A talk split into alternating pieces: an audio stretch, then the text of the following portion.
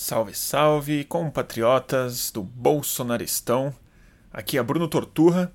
Isso ainda não é um podcast, mas como você provavelmente já sabe, é a íntegra em áudio de mais uma transmissão do Boletim do Fim do Mundo.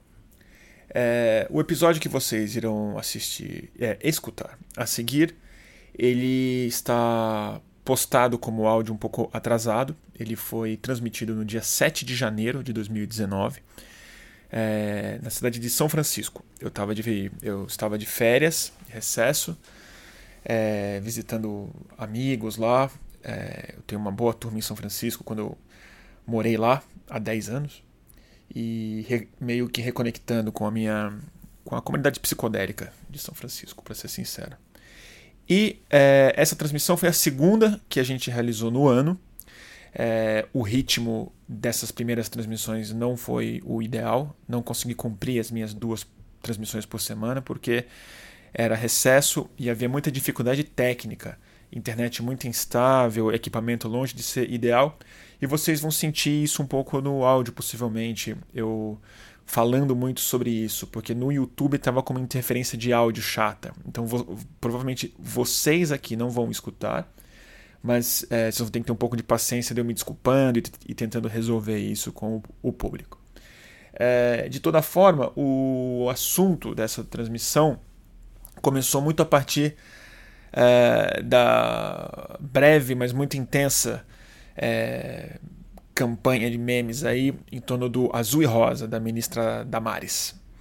E, e a esquerda e os progressistas muito assumindo a cor rosa para homens, azul para as é, mulheres, como forma de, enfim, de estabelecer uma oposição ao discurso fundamentalista da ministra.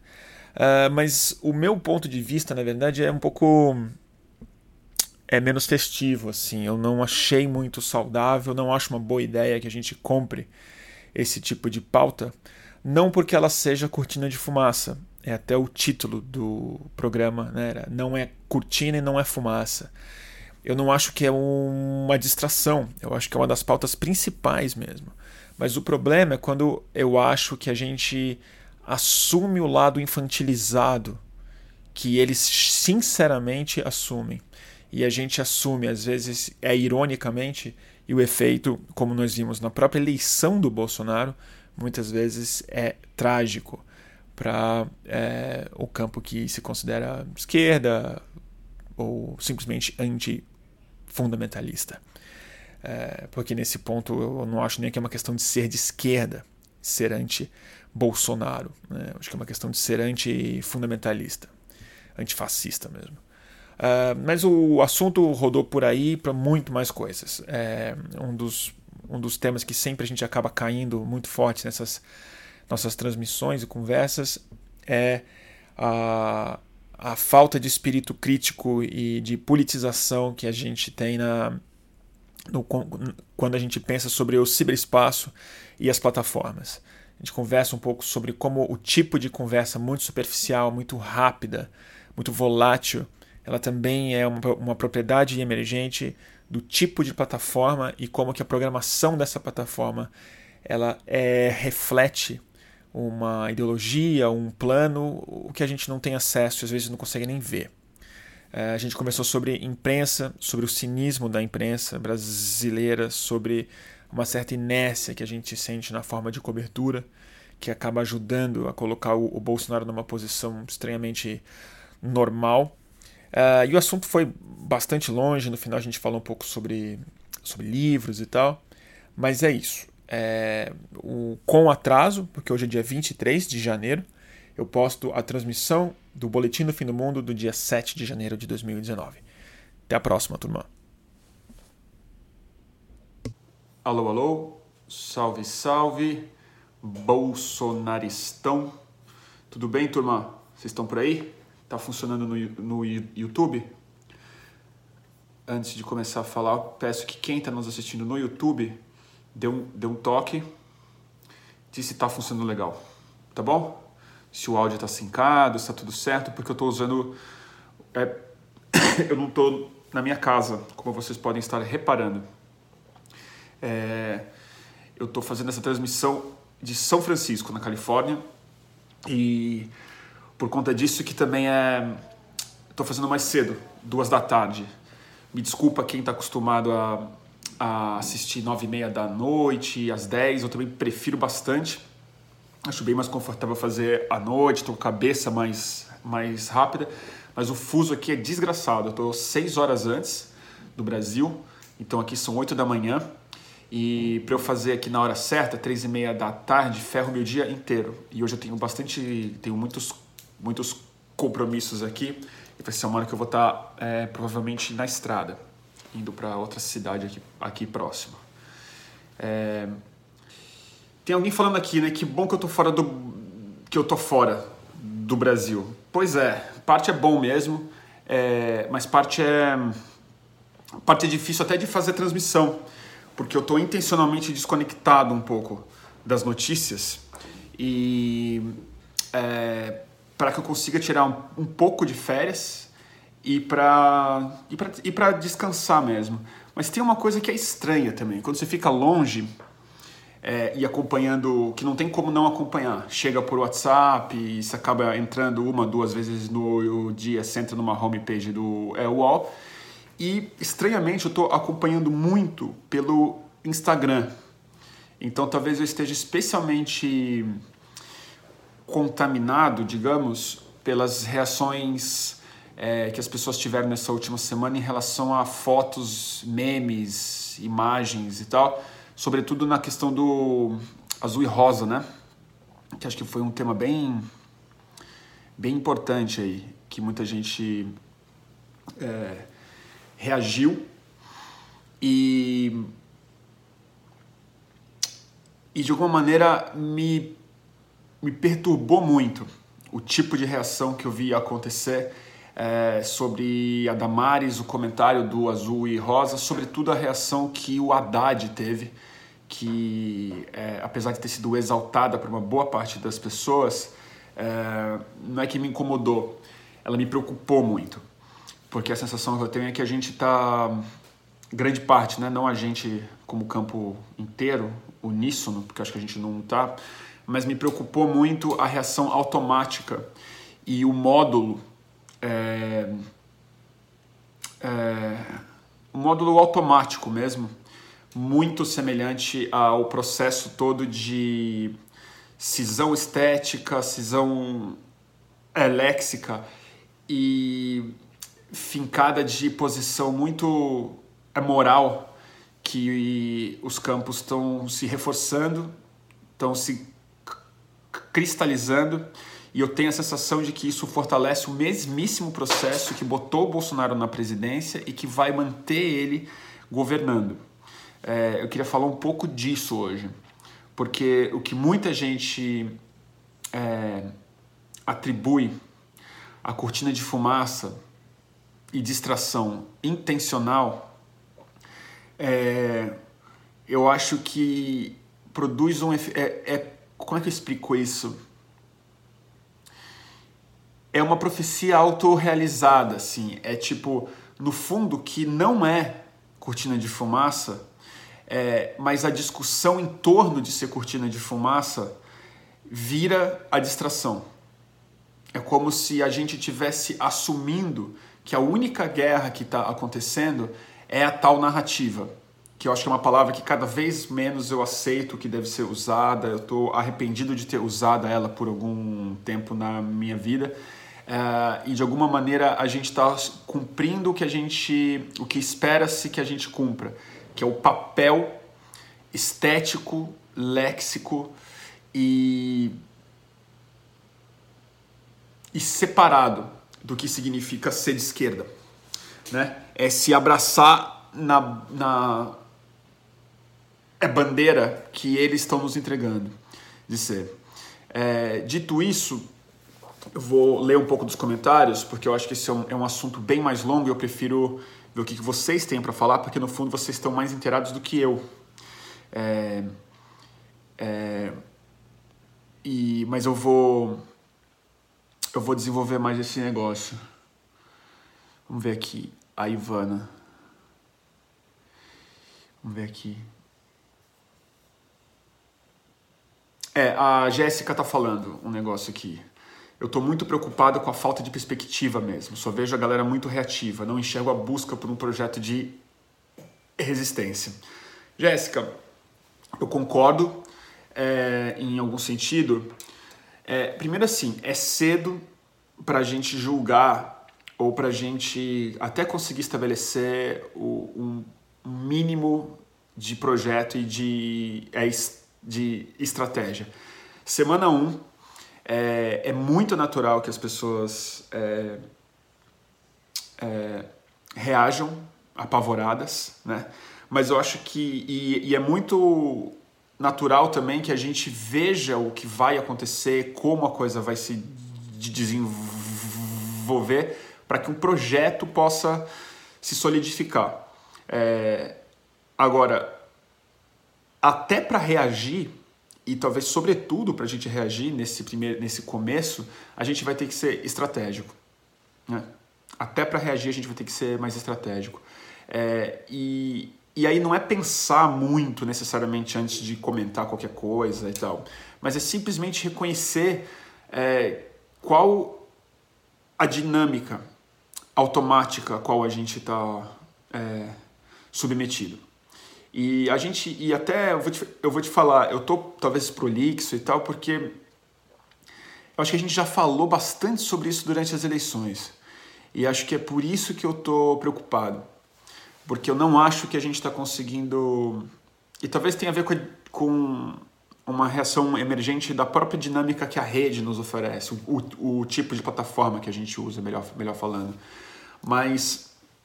É, o meme virou linguagem, né?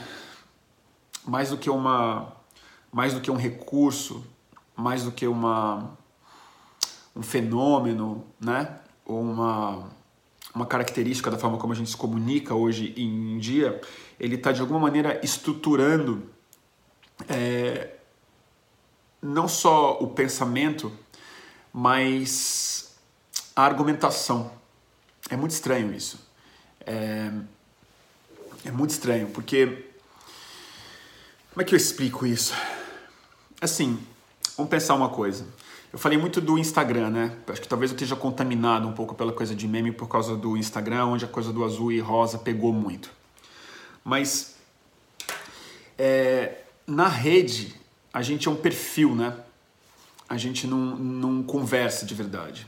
A gente não, não argumenta na rede. É uma simulação muito mal feita, muito precária de argumento.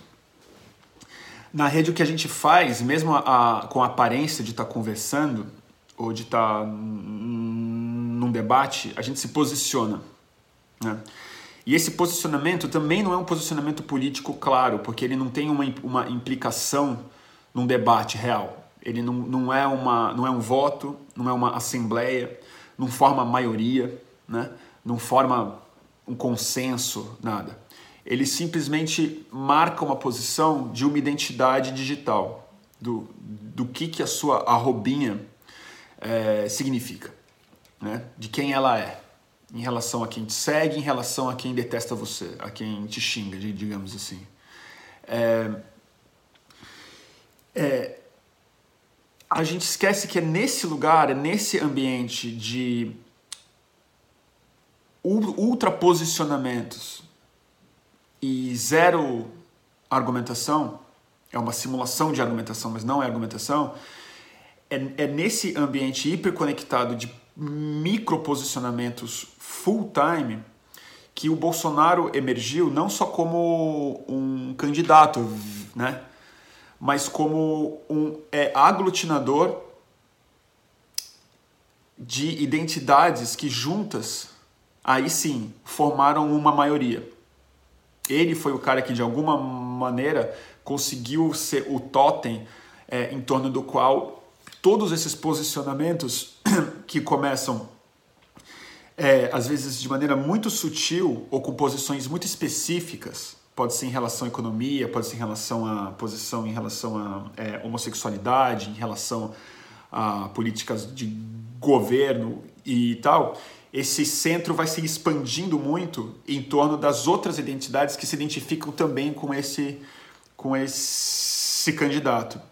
E o que aconteceu nesses últimos anos, e agora com a presidência dele é, é não é surpresa, mas é chocante, ainda assim é chocante, ela se estabilizou como, como uma realidade política muito concreta, muito sólida, sem nenhuma disposição para ceder, sem nenhuma disposição para o processo que estava ausente mesmo, que é o debate ou a política, a composição política, né?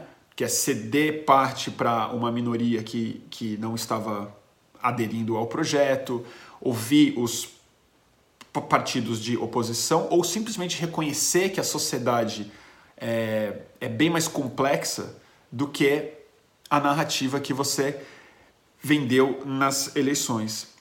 Tudo isso para dizer o seguinte: não é cortina de fumaça, não é cortina, não é fumaça, não é distração.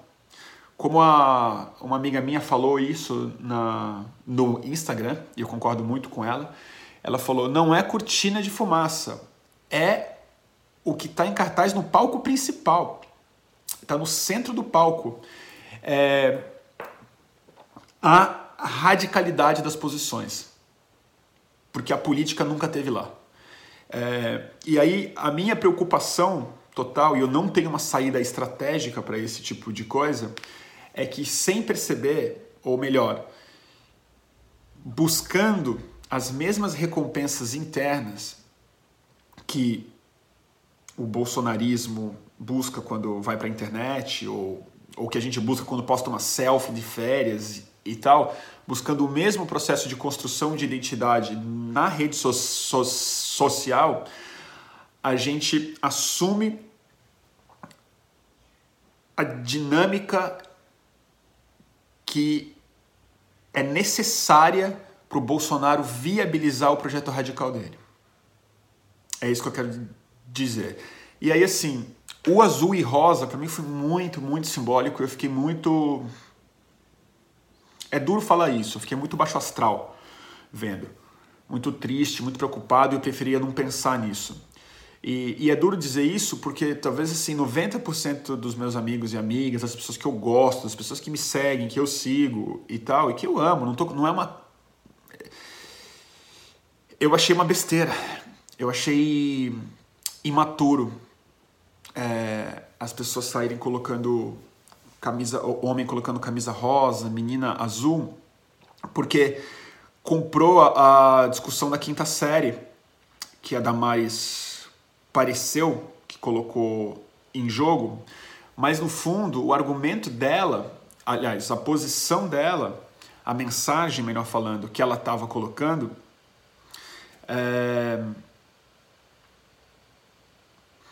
ela é mais sofisticada. É sofisticado talvez não seja a palavra, mas é um recado muito claro para quem estava escutando aquilo lá, que é, é, que nós estamos moralmente do lado de quem se incomoda com com como é que eu explico isso sem ser mal entendido? Acho que vocês estão entendendo, né? É, e, e, não tem nem a ver com a lacrada que o Gabriel está falando aqui, né? a mitada da direita versus a, a lacrada da esquerda. Não é exatamente isso, mas é, é quando você assume a cor, o ícone mínimo, muito superficial de identidades públicas que se expressam dessa forma, comprando o azul e rosa, a gente está baixando o nível da conversa absolutamente. E quem criou a cortina de fumaça para as pautas importantes foi a esquerda e não eles. Porque eu não acho que a Damares faz isso para distrair. Tenho certeza que ela não faz. Essa é a pauta principal dela. E não é uma pauta incidental para o Bolsonaro tampouco. Tá? Porque isso, para ele, no fundo, é o que motiva ele a ser político acabar com a palhaçada, com a ideologia de gênero. Ele, ele acredita nisso. Ele acredita nisso. Aonde ele se atrapalha são nas pautas um pouco mais complexas que ele terceiriza. E é ali que a fragilidade real dele tá. Porque, lamentavelmente, a, a maioria das pessoas meio tá com a Damares. Meio que tá com a Damares. E quando eu falo que a gente criou a cortina de fumaça, é porque é 90% de quem eu vi reagindo a essa primeira semana do Bolsonaro fez isso através de uma chave é, de humor, que foi o azul e rosa, que no fundo pode ser indignante e tudo mais, mas sempre foi em tom de piada. E mais do que isso, num posicionamento de superioridade ética, que eu acredito que existe mesmo. acredito que quem tem quem está do lado da diversidade sexual é eticamente, eu acho, superior a quem é homofóbico. Mas o ponto é, quando você se posiciona dessa forma, o recado que você está passando para as outras pessoas é: eu não gosto de você. Né? Nós estamos aqui nesse lugar especial dos tolerantes, de quem não se importa que as crianças possam ser é, homossexuais, tudo bem, como eu também não me importo. Mas é, essa vira a cortina de fumaça. O assunto vai inteiro para esse lado, quando na verdade essa semana aconteceram dezenas de atitudes que lamentavelmente não desmerecendo o absurdo que a ministra falou, mas de atitudes que no curto prazo são extremamente graves, que diz respeito à morte de pessoas, aos indígenas, né? as questões ambientais, a extinção de ministérios e, e tal, que seriam coisas que poderiam amalgamar mais é, escândalo numa sociedade mais amplificada. E a sensação que eu tenho é que grande parte da cortina de fumaça, quem cria é a nossa reação. É a nossa reação. É... Vamos ver o que vocês têm para falar. Vocês estão reclamando muito do áudio ainda aqui no YouTube, né? Não sei o que fazer, gente. Uh, faz algum sentido o que eu estou falando? Não sei se eu me expressei bem, porque também é o seguinte: é de manhã cedo, minha cabeça não funciona bem.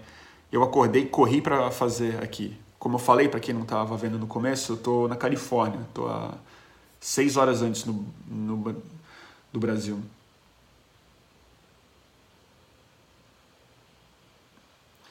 É, Agora, fora isso, né? É, o que, que a gente pode fazer, né? O pessoal está perguntando aqui no Instagram. Vocês sabem de uma aquela expressão que a gente sempre usa em tom pejorativo, indignação seletiva, né? Que fala, ah, isso é indignação seletiva. O que eu quero dizer é o seguinte: a gente vai ter que ser, ser vai ter que ter indignação seletiva, sim, porque é tamanho o atropelo, o governo é tão ladeira abaixo, ele é tão radical e ele não já demonstrou que não vai ceder um milímetro, em que a gente não vai poder se indignar com tudo. Ou melhor, a gente não vai poder expressar nossa indignação com tudo, porque a gente perde completamente a força, a capacidade de pensar estrategicamente sobre o que é, é possível, viável, né? é, e aonde tem brechas reais para que se fragilize o governo.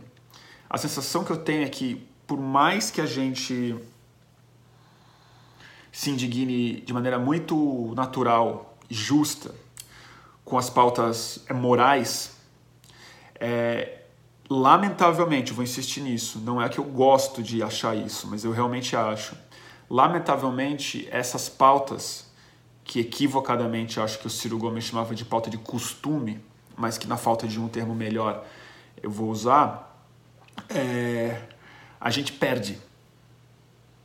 A gente perde. É, a Daniela Lima está fazendo um comentário muito importante aqui. É, eu vou ler aqui porque eu, eu concordo com ela discordo de duas coisas, Daniel está falando. A primeira é algo que você mesmo disse após a Paulista, sobre a identificação do Bolsonaro com as cores. Boa. Depois, acho que nenhuma instância da Maris esteja nos distraindo do mais importante. O que ela está fazendo com os direitos LGBT são muito, é muito grave, com certeza é. E a causa indígena está na mão dela também. É verdade, é, apesar da questão indígena mais central na prática, que é que são as terras, são as, agora está na mão do Ministério da é, Agricultura, está né? Na mão dos ruralistas. Então a Damares vai cuidar da questão é, humana, digamos, mas isso é indissociável das é, terras. Mas isso não, não, não, acho que é o mais importante. O que você falou, Dani, eu concordo completamente. É, eu acho que estou me expressando mal mesmo. Eu não acho que a gente deva abandonar a questão das cores, até porque a reidentificação estética é completamente funda fundamental. O que eu quero dizer é o seguinte: a gente está comprando o pacote estético que estão nos oferecendo, né? É, a gente está se abraçando de alguma maneira na bandeira do comunismo, de acordo com o que a gente entende que comunismo é, né? Algumas pessoas, né? O socialismo, a gente está se abraçando na bandeira do que do que eles nos oferecem do que o socialismo é. E a gente está se abraçando numa bandeira que a Damari está nos oferecendo, que é essa turma que é confundir é, as crianças. Essa turma está querendo fazer com que não exista mais homem e mulher. E por mais que a gente entenda o que isso significa no debate de gênero, de identidade, de homossexualidade e tudo mais, o problema é o seguinte: a gente não está explicando essas coisas para quem já entendeu do jeito deles do jeito bolsonarista de entender o que, que o azul e o rosa representa, a gente está simplesmente afirmando que nós somos o que a Damares fala que nós somos, que é completamente diferente do que nós, nós assumimos que nós somos. E o problema é exatamente esse. Eu não acho que o abandono, muito pelo contrário, da, da questão de cor, de símbolo, de léxico, de palavras e tal, isso a gente tem que disputar de maneira muito séria. Mas o socialismo que o Bolsonaro quer é, acabar, né, ele só vai poder ser bem é, explicado se a gente não se abraçar numa bandeira do comunismo e ficar fazendo piada com isso, como a gente fez com a Ursal durante o primeiro turno inteiro, entendeu? E eu cansei de ver gente que acreditou que a Ursal era verdade, porque viu um monte de gente de esquerda com camiseta da Ursal, entre elas a Manuela Dávila. Eu conheço gente que votou no Bolsonaro achando que a Ursal era verdade, porque viu a Manuela Dávila com a camiseta da Ursal. Então, é, é, essa é a minha sensação. Assim. E a Damares, por isso que eu estou falando, não é cortina de fumaça, Dani, isso eu concordo. Eu acho que nós estamos fazendo uma cortina de fumaça quando a gente reage a esse tipo de coisa nos vestindo de meme. Porque a pauta que ela está colocando é central. É central para cacete. E ela foi central para a vitória do Bolsonaro. A gente ainda menospreza o, papel da é, homofobia e da questão de identidade de gênero na eleição do Bolsonaro. Acho que sem uma grande dose de homofobia brasileira e uma incompreensão completa do que, que é gênero e tal, é, o Bolsonaro ganhou por causa disso. Ganhou por causa disso. E por causa de muitas outras coisas, mas sem isso ele não teria ganho. Sensação que eu tenho. É, a Dani, eu, você fala que estamos apenas reativos, permitindo que eles pautem nos debates, é isso? Não, Dani. Eu, eu, eu como é que eu explico isso? É, eu acho que tem de tudo. Eu acho que tem gente produzindo a resistência no sentido positivo, sim. E eu acho que está melhorando no, no no curto prazo melhorou muito já nos últimos meses, eu acho isso. É, eu, eu, o que eu acho é o seguinte, a gente ainda está reagindo muito no campo memético, no campo de memes. A gente está... É, e eu acho que esse campo a gente perdeu feio. A gente perdeu feio. E a gente está entregando o, o, a matéria-prima fundamental para que o bolsonarismo se mantenha de pé. que é o é antagonismo autoconferido nosso. Assim, é a risca que a gente coloca no chão de falar nós não somos, nós não nos misturamos com quem acredita nesse pacote inteiro que vocês acreditam aí. E é por conta disso, não é só por conta disso, mas isso é uma peça fundamental para que figuras abomináveis e figuras que eu acho assim é distópico só de lembrar que elas existem, como a Damares, por exemplo, como o Ricardo Salles, como o chanceler, o, como é que chama? O Araújo, Ernesto Araújo e o próprio Bolsonaro, os filhos dele e tal, eles só conseguem se manter mais ou menos viáveis para uma camada gigante das pessoas, porque do outro lado nós estamos sustentando esse é, antagonismo, é, ao mesmo tempo que ele é radical, ele é simplista. Ele é azul e rosa. Ele é bipolar mesmo. A gente assume, a gente cumpre o papel que nós precisamos cumprir para o jogo deles funcionar. Eu acho. E tem uma outra coisa que tem me incomodado nesse processo todo e eu e é irônico falar isso, porque eu também trabalho com isso profissionalmente, no Greg News e em algumas outras coisas, que assim,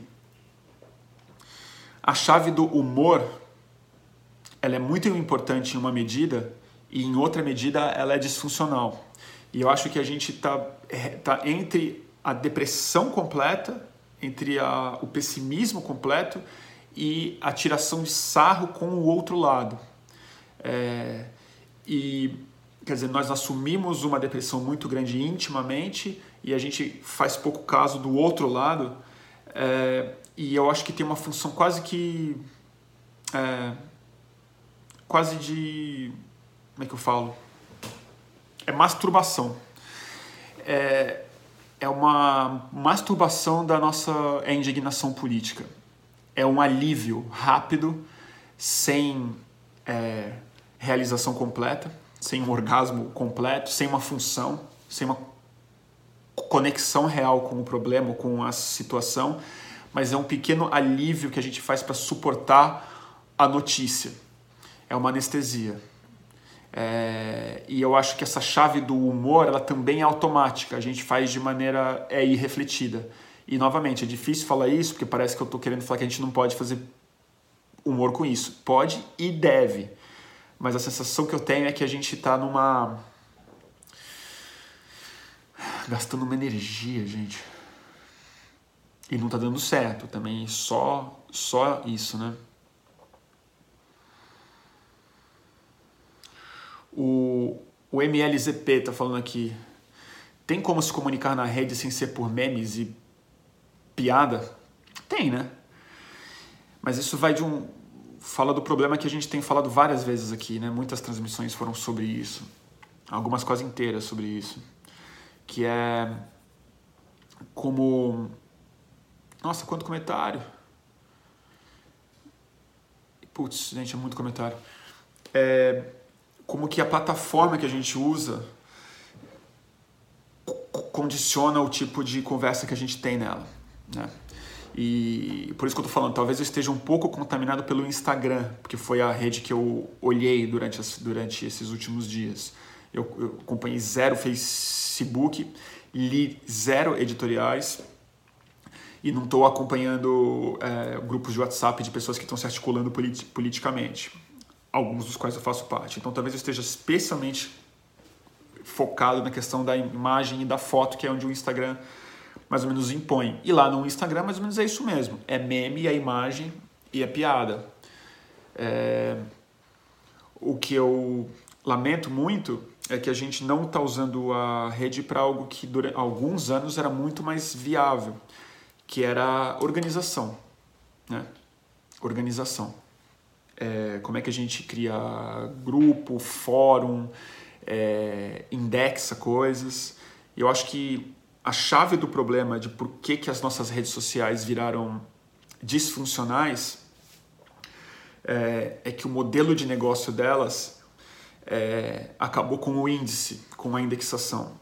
E num ambiente hiperinformativo, aliás, uber informativo, um excesso radical de informação, é, a única coisa que interessa num ambiente com uma torrente de conteúdo, texto, opinião, imagem é, e tal, é indexação, é organização, é como é que você sistematiza, indexa e prioriza os conteúdos que estão sendo fornecidos lá, até como forma de estruturar a própria conversa. E acabar com o índice da internet, que no começo era só índice, a internet era basicamente uma maneira de é, é indexar informação hiperconectada, quando você desprioriza a, a, o é índice e você baseia tudo no indivíduo digitalizado, é evidente que essa conversa não vai acontecer de maneira saudável e o meme emerge como a única forma possível de comunicação, porque ele precisa ser escandaloso para viralizar e aparecer e se tornar uma prioridade em um índice que não existe, ou seja, o algoritmo e o excesso de, de compartilhamento faz com que esse conteúdo viabilize. E pela natureza do excesso da informação, ele precisa ser rápido, simples e ou engraçado ou que dá raiva, que são as duas coisas que as pessoas respondem. Então eu acho muito natural que a gente converse através de memes em, um, em plataformas que, pelo modelo de negócio, elas não são indexáveis. Né? E então acho que assim reorganizar a informação e a política a partir da internet passa por reorganizar a própria informação. Isso tem a ver com indexação. É mais ou menos assim na vida real também. Se você tem muita gente num, num partido, numa assembleia, numa, num processo político ou de conversa, o mais importante não é o que está sendo dito, é como isso vai ser dito e quem fala antes, quem fala que horas, como fala, quanto tempo, como é que vota, se vota, como se estabelece, quais são as regras daqui. E, e a gente não só tem um ambiente com quase nenhuma regra, como pior do que isso, as regras que nós estamos submetidos, os algoritmos e o tipo de organização, nós não temos nenhuma, nenhuma voz nisso. A gente não tem acesso nem a quais regras são, muito menos a como elas deveriam ser.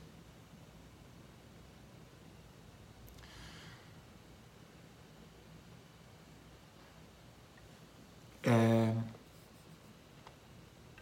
Fez sentido? É, tô falando aqui que no Facebook é quase só meme mesmo. A Dani tá falando. Vamos ver aqui. O, Dan, o Daniel Scandurra tá falando aqui. O que não é meme? Não sei, Dani, que pergunta é essa? Eu ainda não entendi. O que, que você quer dizer com isso?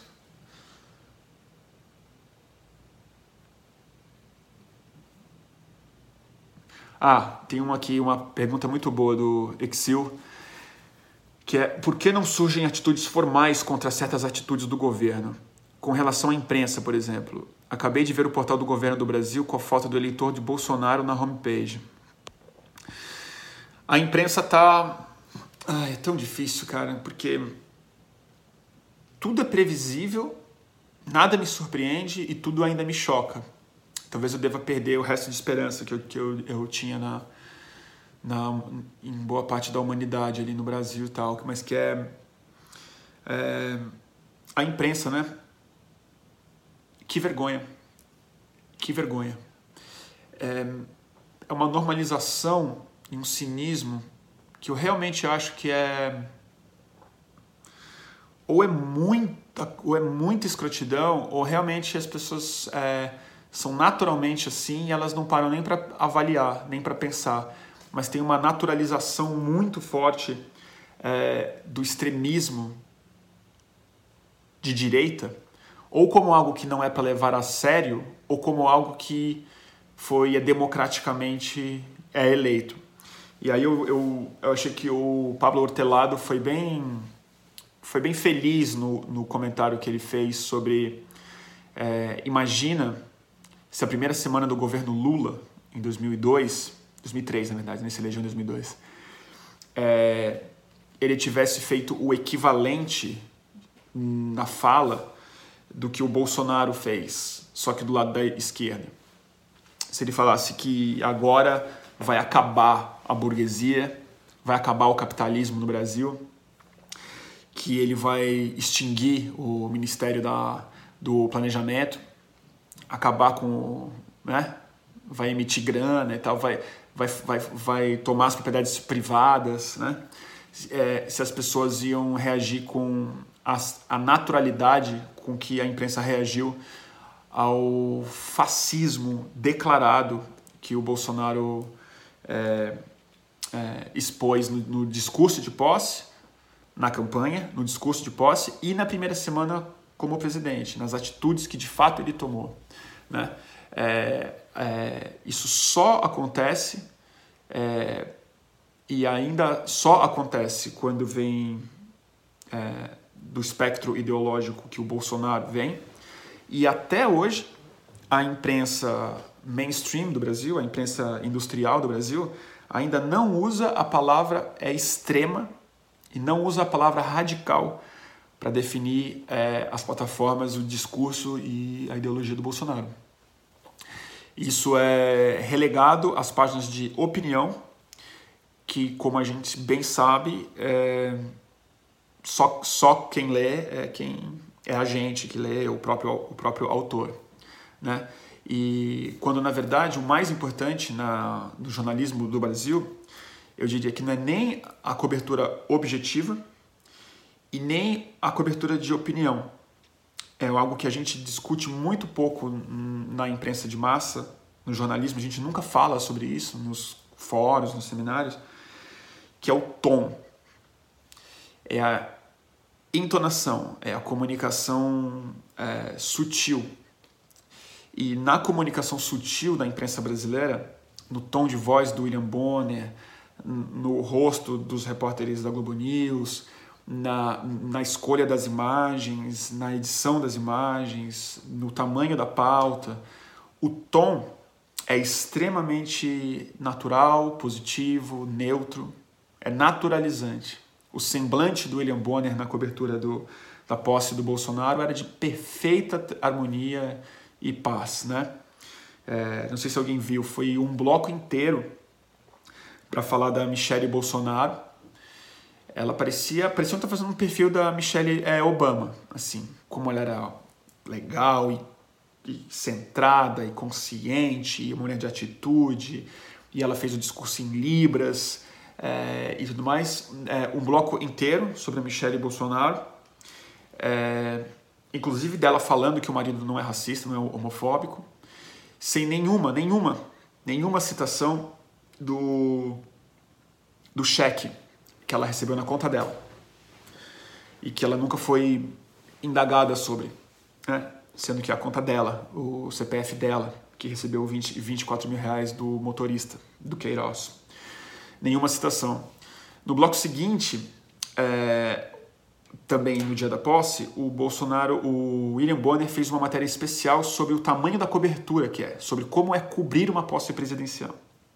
Então, o estúdio móvel, tanto de repórteres que tem, quem fica, na, no, quem fica no Alvorada, quem fica, no, quem fica na Esplanada e tal, nenhuma citação da, do tratamento que a imprensa recebeu da condição dos jornalistas que sofreram é, na mão do Bolsonaro, nem as posições que o Bolsonaro está tomando em relação à imprensa, ao discurso, a como ele está posicionando a imprensa diante dos seus é, eleitores, né? É, nem algo muito importante, e isso me pegou no nível pessoal, que é o seguinte: a Globo não cobriu a hostilização que a Globo sofreu na posse. Vocês podem achar isso natural. Ah, claro, ela não ia cobrir, cobrir mesmo. Mas o ponto é, toda vez que a Globo era que a Globo é hostilizada em manifestações de esquerda, em manifestações anti-impeachment, em manifestações por de direitos trabalhistas, em manifestações de junho de 2013 e tal, a Globo cobriu insistentemente a, a hostilização que ela sofreu. E condenando em termos duríssimos, duríssimos, é, a hostilização dos seus repórteres como uma atitude de censura antidemocrática e tudo mais. Então, assim, é, é algo muito, muito grave. E, assim, e aí alguém está falando aqui, ah, o, o Guga Chakra disse, a Miriam falou, tudo bem. De novo, essas vozes, eles são minoritários, porque isso não define o tom. O tom é algo mais imanente da emissora. O tom independe de uma opinião que é expressa no meio do noticiário, de um repórter que faz um comentário, de uma colunista que faz um comentário. O tom é o, é a parte mais importante e a parte mais difícil de pegar, né? E sendo que a Globo faz isso por pura covardia e ao mesmo tempo por burrice, eu acho, porque ela está mais ameaçada do que qualquer canal. O Bolsonaro quer pegar a Globo. Então é uma capitulação assim, ainda supondo, ainda supondo que ah, não, a coisa não vai ser tão grave assim. Já está grave. MLZP dá uma perguntada aqui: fascismo não é isso? Uma normalização da antidemocracia? Acho que parte, né? Mas eu não sei, não, não, não acho que fascismo é isso, né? Fascismo é tanta coisa e é usado para definir tanta coisa hoje. Mas eu acho que o que mais define o fascismo mesmo no, no o que mais define fascismo mesmo é, é, é, algo que o Bolsonaro expressa de maneira muito, muito, muito clara. Talvez mais clara do que qualquer pessoa que eu tenha visto na minha, na minha breve vida, que é ele funde a uma um tipo muito específico de identidade e de ideologia com a ideia de pátria. Então, assim, é, o que eu acho que é mais fascista no Bolsonaro é o slogan, um dos slogans de campanha dele, que é o meu partido é o Brasil. É confundir intencionalmente e de maneira muito radical, muito clara, a, a ideia de que ser de uma pátria é aderir a uma visão é, é, ideológica e moral extremamente específica. Então, o seu país não está sob disputa política porque existe uma posição política que é sinônimo de ser brasileiro, que é sinônimo de ser do país. Logo, qualquer divergência ideológica clara, você é um inimigo da pátria e não um adversário político. Então é por isso que a esquerda está sendo criminalizada no Brasil, criminalizada mesmo. E é isso que é o processo que vai acontecer mais importante nos próximos meses, que é, é de, assim, acabar é, mesmo com a viabilidade política de posições ideológicas diferentes sob o argumento de que essas pessoas são inimigos do Brasil. Isso para mim é, é, é fascismo.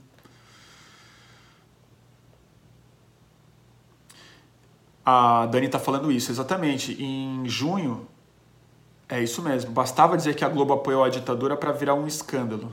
É isso mesmo. E eu falo isso que, que para mim, essa coisa da Rede Globo de não cobrir a hostilização que a Globo sofreu na posse do Bolsonaro, e não foi pouca, e sofreu muito durante as manifestações, não cobriu também. Não cobriu também. É para mim a maior prova de que a Globo é bolsonarista. Bolsonarista de raiz mesmo. Bolsonarista é bolsonarista. Porque, pessoalmente, eu fui atacado na Rede Globo, na época que a gente fazia cobertura na, quando eu é, quando eu fundei e ainda estava na Mídia Ninja.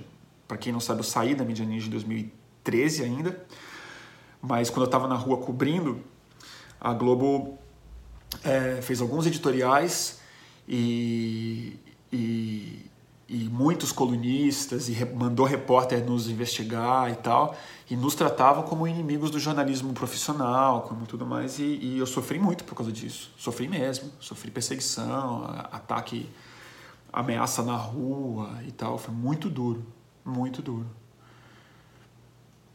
É, e agora tá aí. É, Bruno, você leu sobre o Enem e as bolsas no, no exterior? Eu li aquela nota que saiu. Isso para mim, por exemplo, é das coisas mais sérias, né? E que é, vai ter uma, uma avaliação ideológica é, dos candidatos a bolsas de pesquisa, né? E, e nada disso é surpresa, isso foi promessa de campanha. Por isso que eu falo, não é cortina de fumaça. Esses caras acreditam precisamente nisso. Precisamente nisso. É para isso que eles se, eles se elegeram. A alucinação tomou o poder, gente.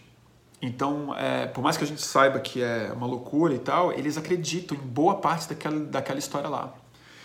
E, e eu vi isso, e lamentavelmente a única saída que pode existir para um caso como esse é jurídica. E, eu acho que ela não vai ser suficiente, porque o judiciário brasileiro, antes mesmo do executivo se tornar o que se tornou e a Câmara dos Deputados se tornar o que se tornou antes da ascensão do PSL, o judiciário é onde está o, o, conservadorismo brasileiro crônico mesmo.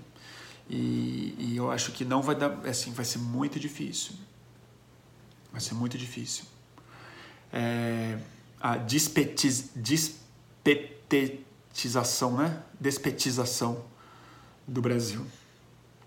É, eu, eu, novamente, eu estou um pouco afastado nos últimos dias do, do processo todo, então eu não sei muito nem o que falar sobre isso, porque eu tinha que estudar um pouco mais. E assim que eu voltar para o Brasil, eu, eu, eu vou convidar pessoas que entendem desse riscado para a gente conversar. Tem muita pauta que só na primeira semana já dariam transmissões e entrevistas e aprofundamento bem específico. E eu não estou entrando muito em cada uma delas porque eu tô eu tô um pouco leigo mesmo nesses últimos dias e tem me feito bem, para ser sincero. Ah, o pessoal tá me da mídia ninja. Vocês querem que eu fale da mídia ninja, né? Mídia ninja se especializou nos memes e tal. É, por que, que eu saí da, da mídia ninja? Acho que eu já falei disso aqui, mas eu posso repetir rapidamente. É, eu saí em 2013, no... quando a mídia ninja estava bem, bem em, em, voga, assim, né? muito, muito debatida e tal, mas eu saí no, no final do ano. Eu saí tipo em outubro de 2013, novembro de 2013. É, porque eu, eu lembro de uma conversa que eu tive com o, com o Capilé, que foi, eu estava muito preocupado com o rumo que a, a coisa toda, não só da mídia ninja, mas que a conversa de rede estava tomando. É, e eu estava achando que estava inviabilizando o projeto pessoal que eu projeto que eu pessoalmente acreditava que deveria ser prioritário na mídia ninja, que era um projeto editorial e a formação de de não digo uma não é uma hierarquia, mas uma estrutura editorial que fosse capaz de inovar na reportagem, no jornalismo, e a gente estava sendo puxado e ao mesmo tempo puxando uma polarização é, narrativa. A gente estava virando muito mais uma aposta numa forma de narrar do que na, no aprofundamento ou no jornalismo que eu entendia que era o mais importante. E eu estava muito preocupado como jornalista, já não me via muito bem representado pessoalmente. É, pelo número enorme de pessoas que aderiram à mídia ninja com uma agenda de ativismo, né?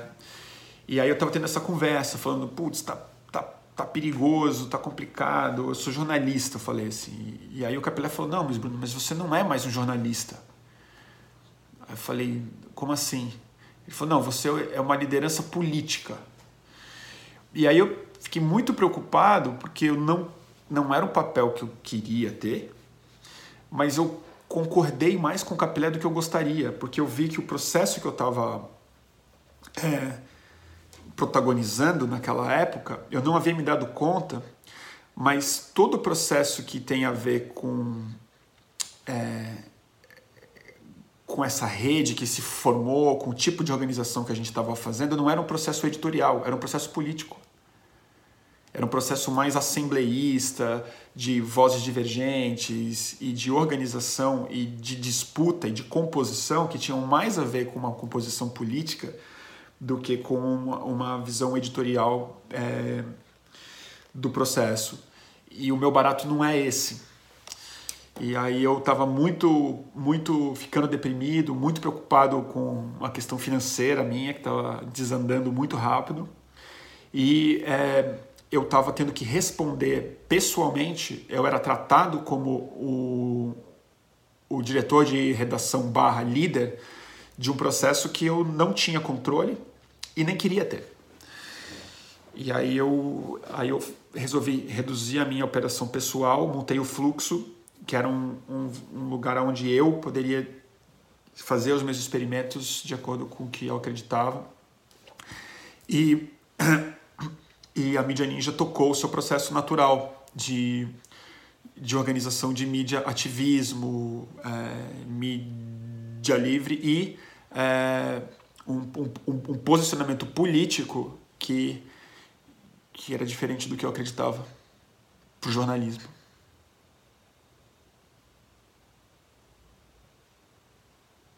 Foi isso.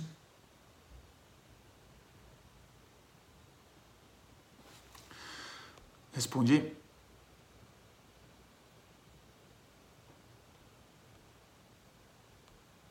É isso, gente.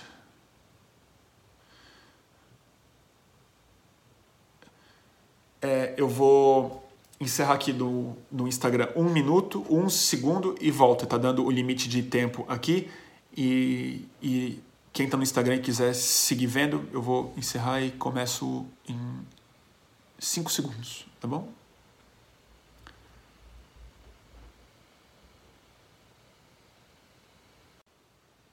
Voltamos no, no Instagram. Então aí, gente. O Wilson está me perguntando aqui.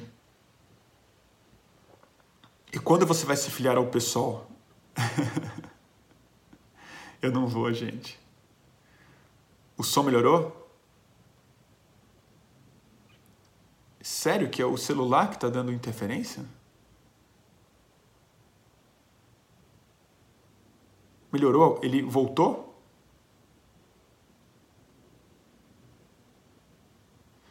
Caramba, é o celular mesmo?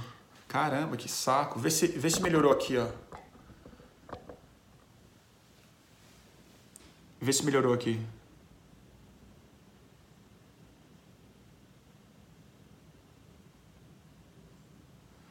Que estranho, gente.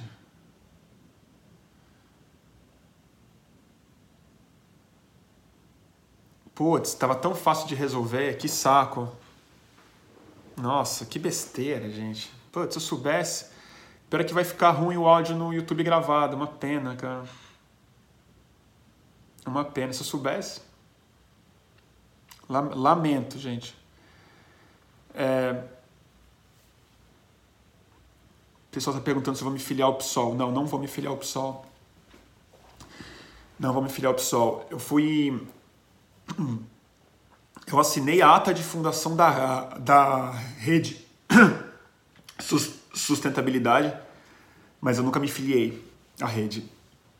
Eu me afastei do, do processo rapidamente, mas eu quando eu tava, quando eu tinha menos pudor em me envolver com política institucional e ser jornalista, eu fui na ata de, no ato de fundação da rede sustentabilidade é, e tinha bastante esperança, bastante fé de que pudesse ser uma coisa muito boa para o Brasil ter um partido de centro-esquerda, é, cuja pauta era central é meio ambiente.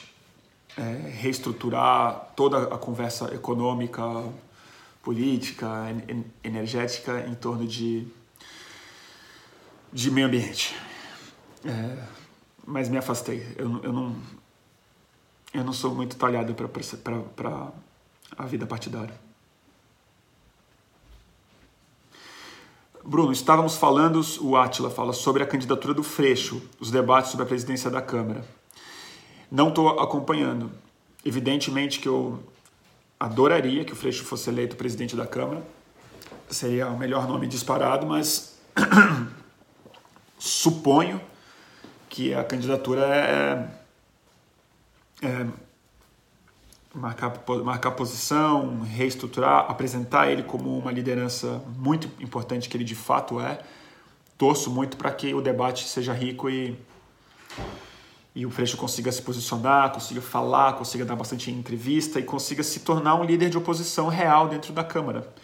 É, o PT tem uma bancada grande, bem maior né, do que qualquer outro partido de, de esquerda mas a sensação que eu tenho completa é que o PT tem uma tem uma carência gigantesca de lideranças carismáticas, articuladas e, e, e, destacadas dentro do Congresso. Eu gosto de algumas pessoas do PT, gosto do Paulo é Teixeira, acho ele um cara muito bom, decente e tal. É, mas eu acho que o Freixo, pelo que ele é, representa, pela história que ele tem, como. É, e aí não vou falar nem de direitos humanos, tá? É, que de fato ele tem uma legitimidade que pouca gente no Brasil tem, mas é o Freixo como o discurso mais necessário para discutir segurança pública no Brasil. O Freixo sabe do que se trata o problema e coloca a polícia como parte estruturante do problema e também da solução é, e, e numa visão antagônica à do Bolsonaro, não só como visão ideológica, mas como pessoa. Né? Eles são antagonistas na Câmara né, do Rio de Janeiro, com, os, os, com o Flávio, né? primeiro com o Flávio, mas com o próprio Jair Bolsonaro. Né? E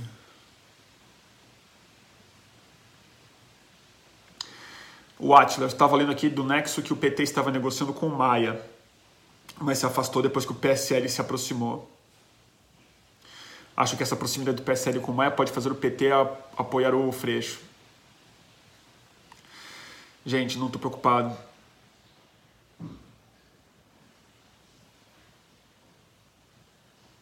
Vocês estão discutindo. Ah, eu, eu não vou entrar nessa de vocês querem, vocês querem discutir se o PT é ou não é de esquerda. Para todos os efeitos é. Primeiro porque o PT se considera e depois porque o, quem não é do PT também. Quem, quem é antipetista considera o PT de esquerda também. Eu acho que o PT é. Acho que o PT tem uma pauta de centro-esquerda com as contradições, as hipocrisias, os erros e, e os exageros e os oportunismos e tal, que é primeiro típico do PT e depois típico de quem governou durante muito tempo. Né? O poder, não é que o poder corrompe necessariamente, mas o poder te coloca, ele te faz hipócrita necessariamente. Uh, eu não vou ficar. Eu, não, eu, eu, já falei muito mal do PT já defendi muito o PT também, não, não vou fazer isso hoje.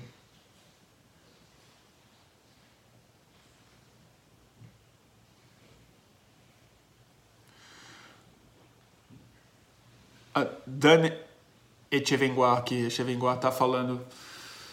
Bruno, me dá um nervoso te sentir meio pessimista. Gente, eu tô pessimista. Mas vocês não estão?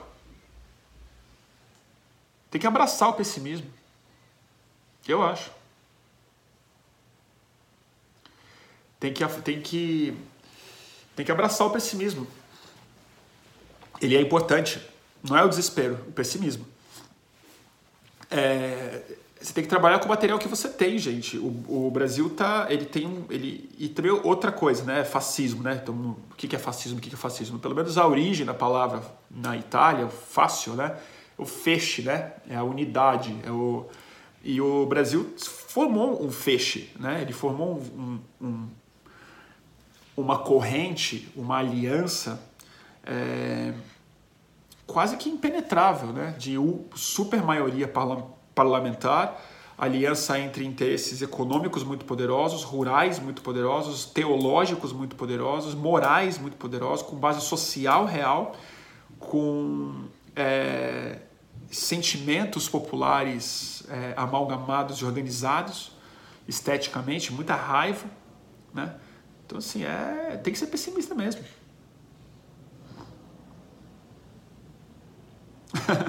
o programa chama Boletim do Fim do Mundo e vocês reclamando de pessimismo total, né? é... Tá falando que eu dava esperança para você. É, assim, não é que eu quero tirar a esperança de ninguém. Mas eu acho até estranho, porque eu sempre fui chamado de profeta do fim do mundo. Por isso que eu batizei de boletim do fim do mundo. Quem, quem, quem me conhece bem vê eu chegando fala, putz, lá vem o, o Bruninho Apocalipse, né? É, o personagem não foi à toa.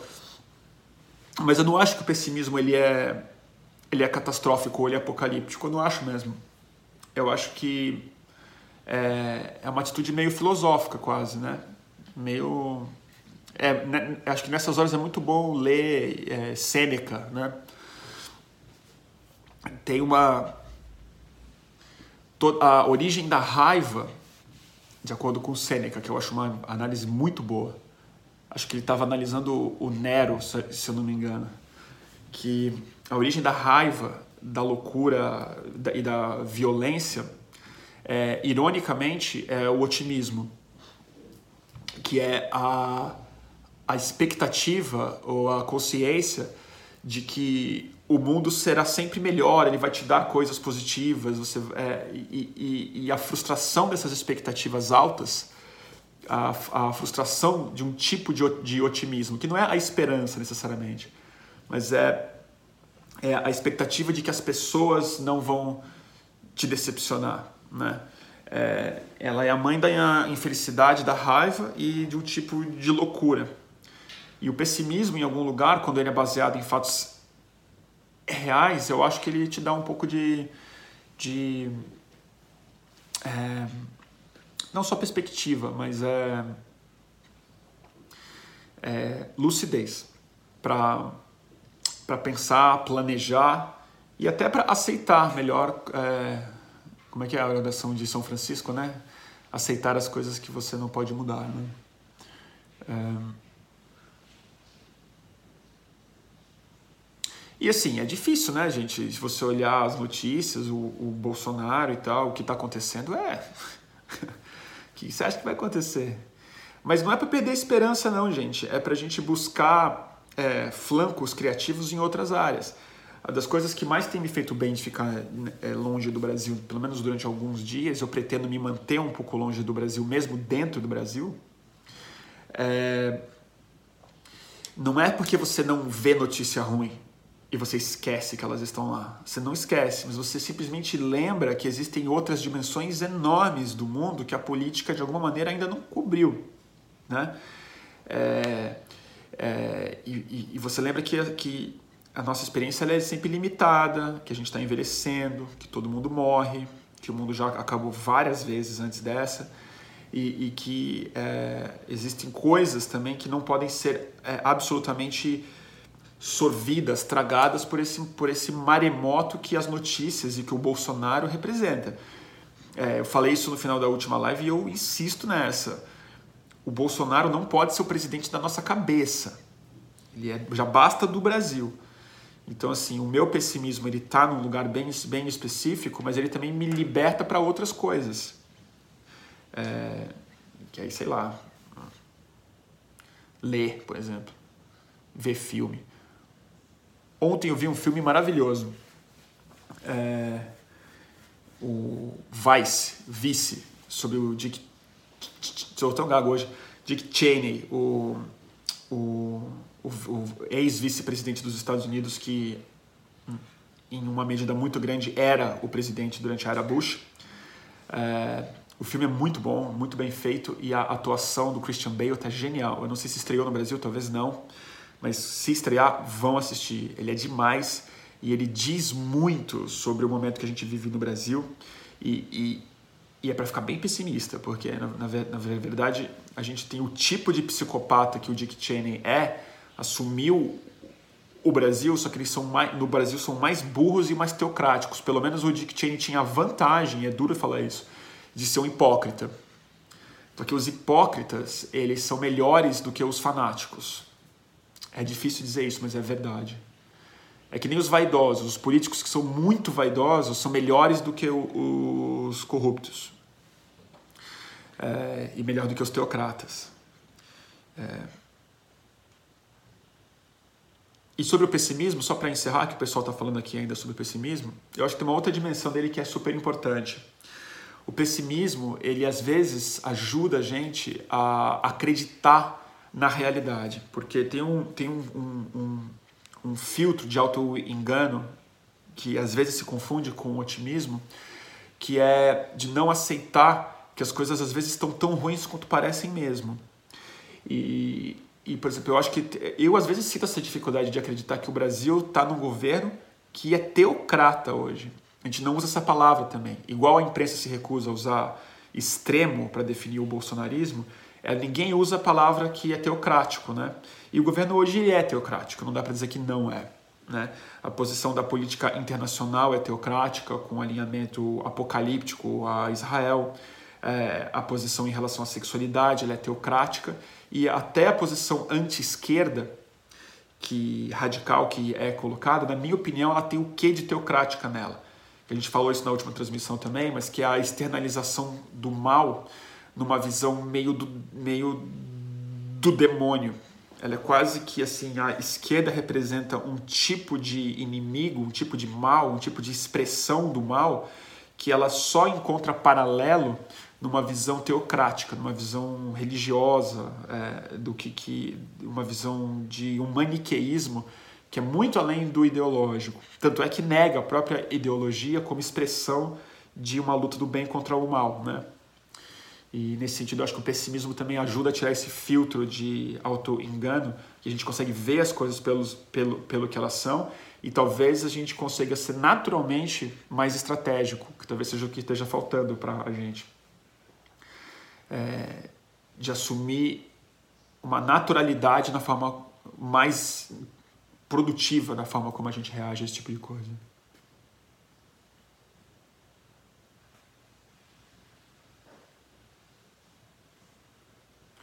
O Ernesto, aqui o HP está falando, o Ernesto defende o misticismo como meio de alcançar a verdade. Quem é o Ernesto? O Ernesto Araújo?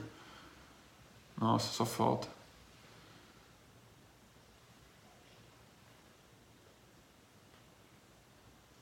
O Wilson está falando aqui.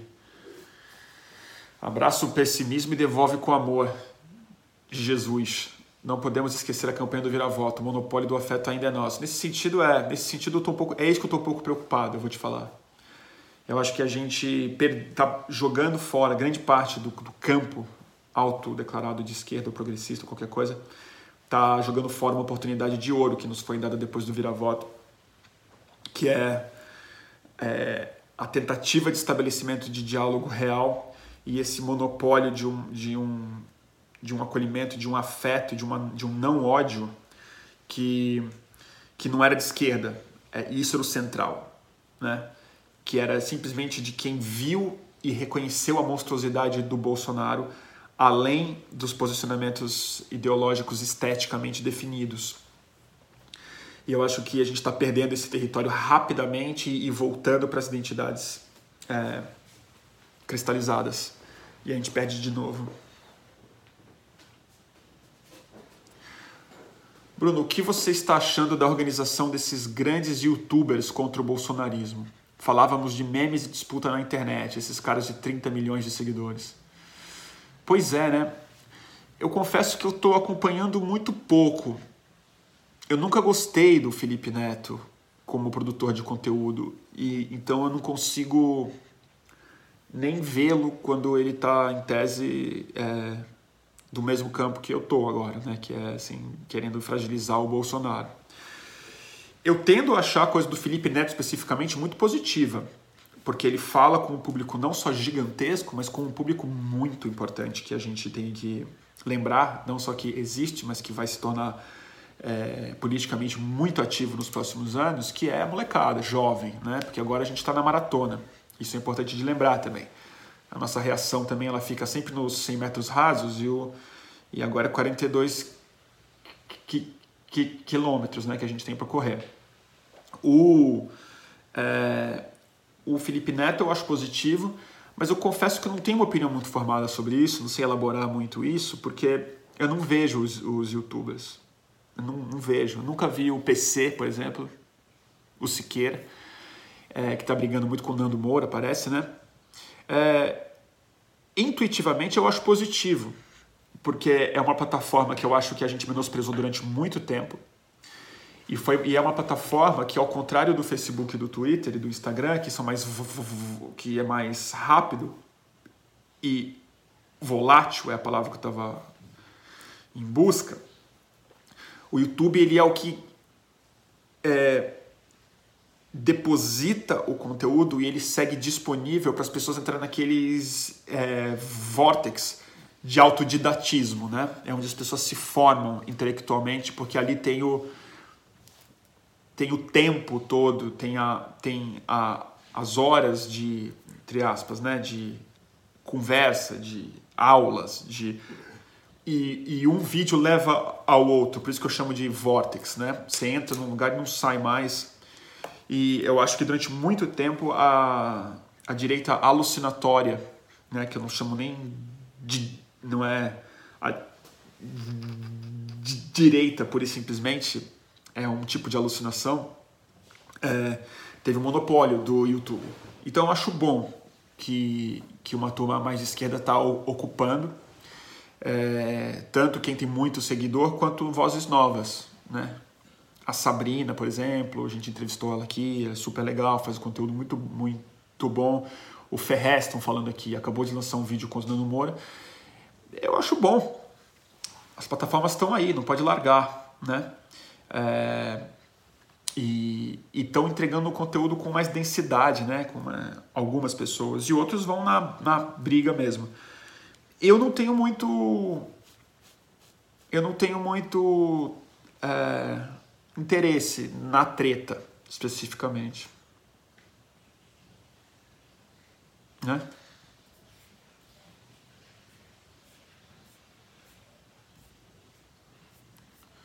Vamos ver aqui. É isso. Tá bom, gente? Tem podcast, tem tudo, né? tem bastante coisa. As lives, tem o podcast. Essa live aqui com o tamanho pequenininho que ela, que ela tem, já já já é resultado um pouco disso, né? Da da, da tentativa de usar o YouTube de uma outra forma para estabelecer outras conversas aqui. Meteoro Brasil, tem muita coisa legal. Muita coisa legal.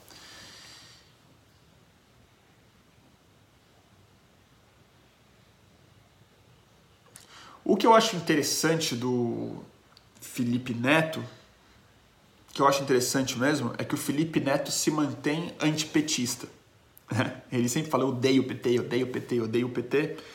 E eu acho que é. Apesar de eu não ser antipetista, tampouco petista, o...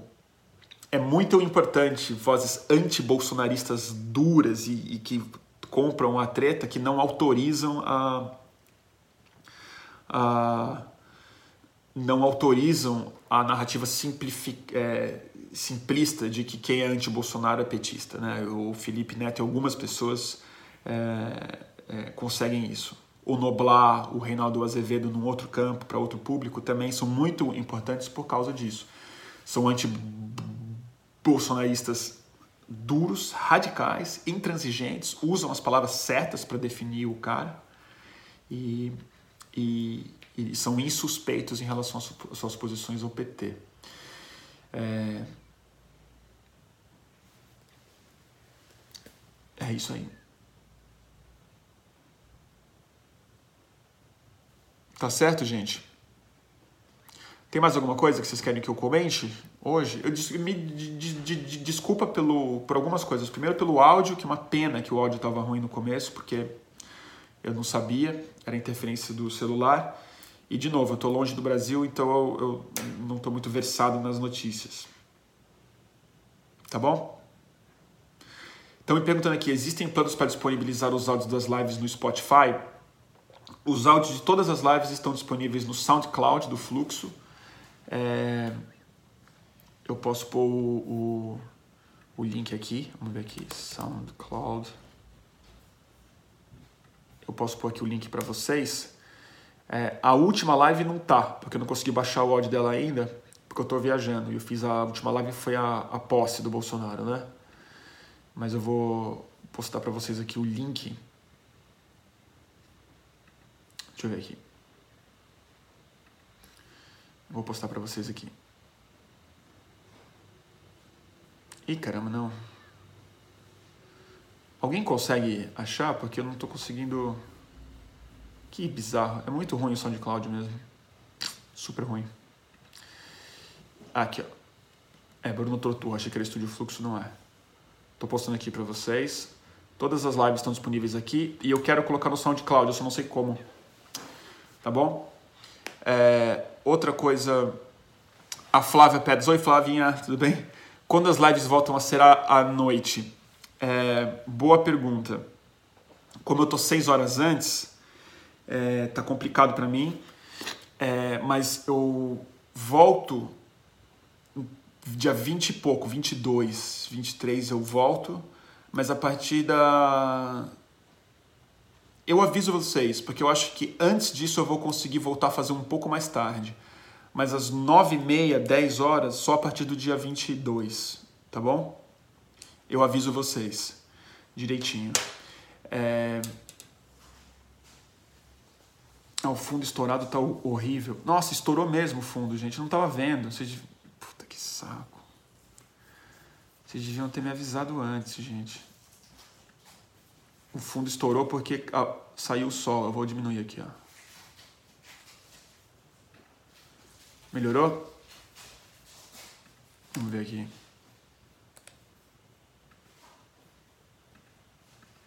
Bom, lamento, gente. E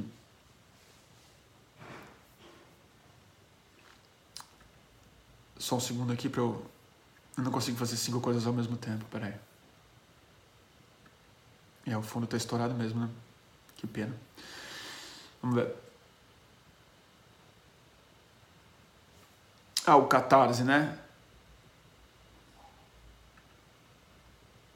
O Catarse eu vou divulgar para vocês aqui. É catarse.me barra manter o fluxo. Vocês que vocês não acharam, é isso? O Renato falou que não achou. O Catarse tá aqui, ó. E eu agradeço muito quem puder apoiar. É como a gente tem mantido esse, essas lives é, com a frequência, com a dedicação necessária para elas, virou o meu trabalho super importante na minha vida hoje. Isso, é, na verdade, é o único trabalho fixo que eu tenho remunerado, graças à generosidade de muitos de vocês. É, são essas lives aqui. Então, quem puder é, e quiser, tiver condição e, e, e, valoriza e quer que a gente produza mais e, e melhor, está aqui no YouTube o link, catarse.me barra mantenha underline o underline fluxo, mantenha o fluxo na, no Catarse. E é, vocês entram na lista da newsletter e a partir de 10 reais, todo mundo que apoiar com 10 reais ou mais tem desconto de 20% em todo o catálogo da editora Boitempo. É a partir de 5 reais até 50 reais tem a quem apoia com 50 reais ou mais concorre a uma aquarela que eu mesmo faço todos os meses. E é, e é isso. Eu vou sortear uma aquarela essa, essa semana. Fecha a cortina, né? Estão falando aqui. Eu vou fechar, peraí.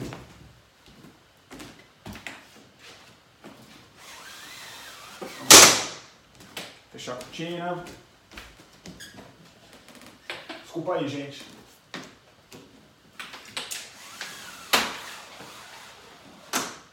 Melhorou? Melhorou, né? Melhorou bem.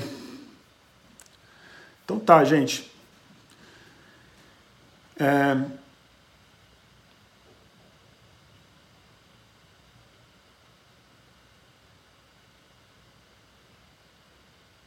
Sério, no Catarse, eu... Nossa, você falando que não chegou o boleto do mês. No... Nossa, Renato, eu vou, eu vou ver o que está acontecendo. É, bom, gente, é, é isso. Já estamos com uma hora e meia de transmissão. É... Indicação de filmes, né? É, livro, eu tô com dificuldade de indicar para vocês hoje, porque eu tô sem livros aqui na minha mão e eu comprei livros novos, mas eu não li aqui ainda. Eu terminei de ler um que eu já indiquei, então eu vou reindicá-lo porque ele é realmente muito bom e faz pensar muito sobre o momento atual, que é o A Era do Cometa, da Todavia. É um livro sobre a Primeira Guerra Mundial, é, sobre o ponto de vista dos é, de muitos personagens que viveram 1918, o fim da segunda, do fim da Primeira Guerra Mundial, em diferentes níveis e como aquele fim daquela guerra que completou 100 anos ano passado, né? É, foi a abertura para um mundo radicalmente diferente e como que aquilo abriu o caminho para uma série de avanços inacreditáveis em termos de direitos é, para os países que eram oprimidos pelos impérios, para as mulheres, para a imprensa e tal, e ao mesmo tempo abriu caminho para uma série de revoluções e utopias comunistas, fascistas, outras econômicas e tal, que definiram o século XX e causaram, logo muito pouco tempo após, é, uma nova guerra mundial e uma nova reconfiguração do mundo. É muito interessante porque, para mim, tem muito paralelo com hoje em de dia, tô tão galo. Hoje em dia, com a. Para mim, o que mais me, me fez pensar, na verdade, foi na revolução da internet. De um jeito muito louco. Mas depois a gente pode conversar um pouco mais sobre esse filme, eh, sobre esse livro. Filme eu já indiquei, o Vice, mas eu não sei se está em cartaz no Brasil. É, que outro filme eu posso indicar, hein? Pensar. Que outro filme?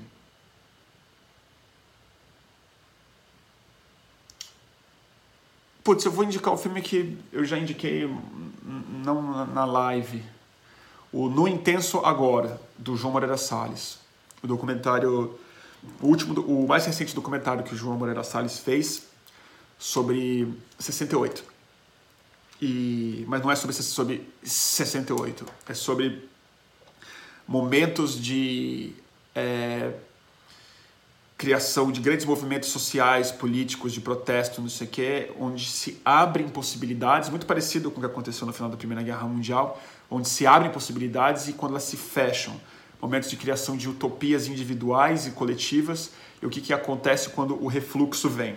E acho que muitos de nós estamos passando por, estamos passando por processos parecidos com, com esse refluxo, e de alguma maneira esse filme tem voltado na minha cabeça muito por conta que eu acho que vai acontecer na cabeça de muito bolsonarista, que são as pessoas que acreditaram numa utopia, que foram para as ruas, que depositaram muita fé política e individual, quando a política se funde com, a, com, a, com um sentido da própria vida da pessoa, e agora com a realidade bolsonarista se instalando, muitas dessas pessoas vão se frustrar, e acho que esse filme ajuda a abrir, pensar é, sobre isso. No Intenso Agora, um documentário do João Moreira Salles, se eu não me engano, só em DVD.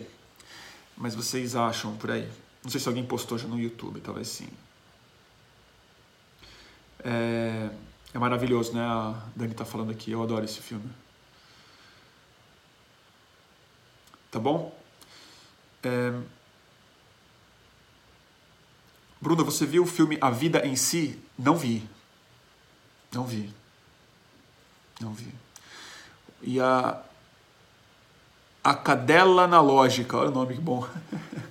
Se eu vou disponibilizar esse ao vivo, sim, tá no YouTube, youtube.com.br Fluxo e no Instagram ficará disponível também hoje no, no meu Stories e a partir de amanhã no IGTV, na meu IGTV do Instagram, então você pode assistir de muitas formas.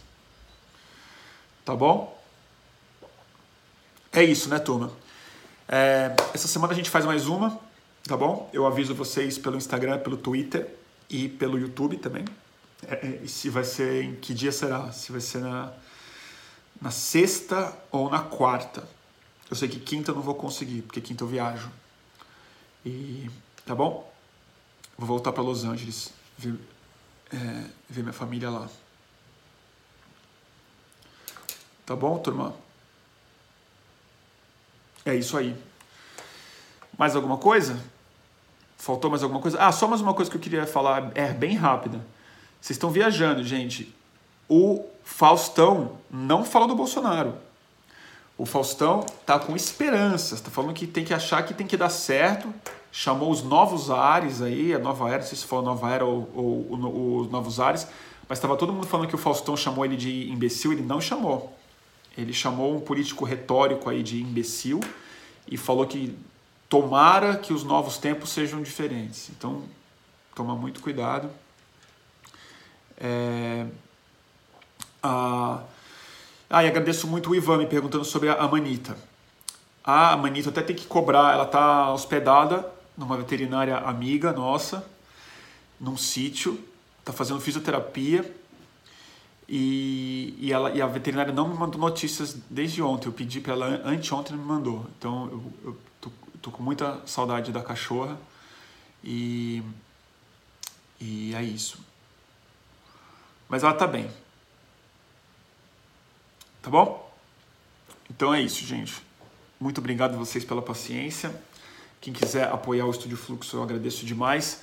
A gente volta essa semana ainda com mais uma edição do Boletim do Fim do Mundo e eu vou pensar um tema melhor para a gente conversar, porque hoje foi hoje foi importante, né? A gente falou um pouco sobre a reação e tal do nossa da primeira semana do Bolsonaro, mas eu vou eu posso fazer uma sobre os Estados Unidos que eu estou acompanhando muito forte aqui o que está acontecendo e eu acho que tem algumas lições interessantes para a gente pensar em relação ao, ao, ao, Congresso de maioria democrata que, abri, que começou aqui e que põe o governo Trump, é, que está radicalizando mais o governo Trump.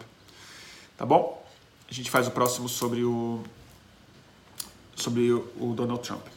Tá bom, turma? Obrigadão. E segue o fluxo. Deixa eu ver aqui o que eu faço aqui para ficar bonitinho no... Tchau, turma.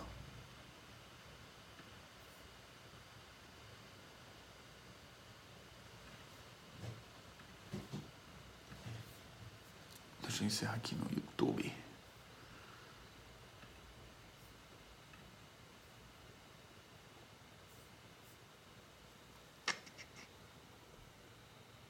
Tchau, turma.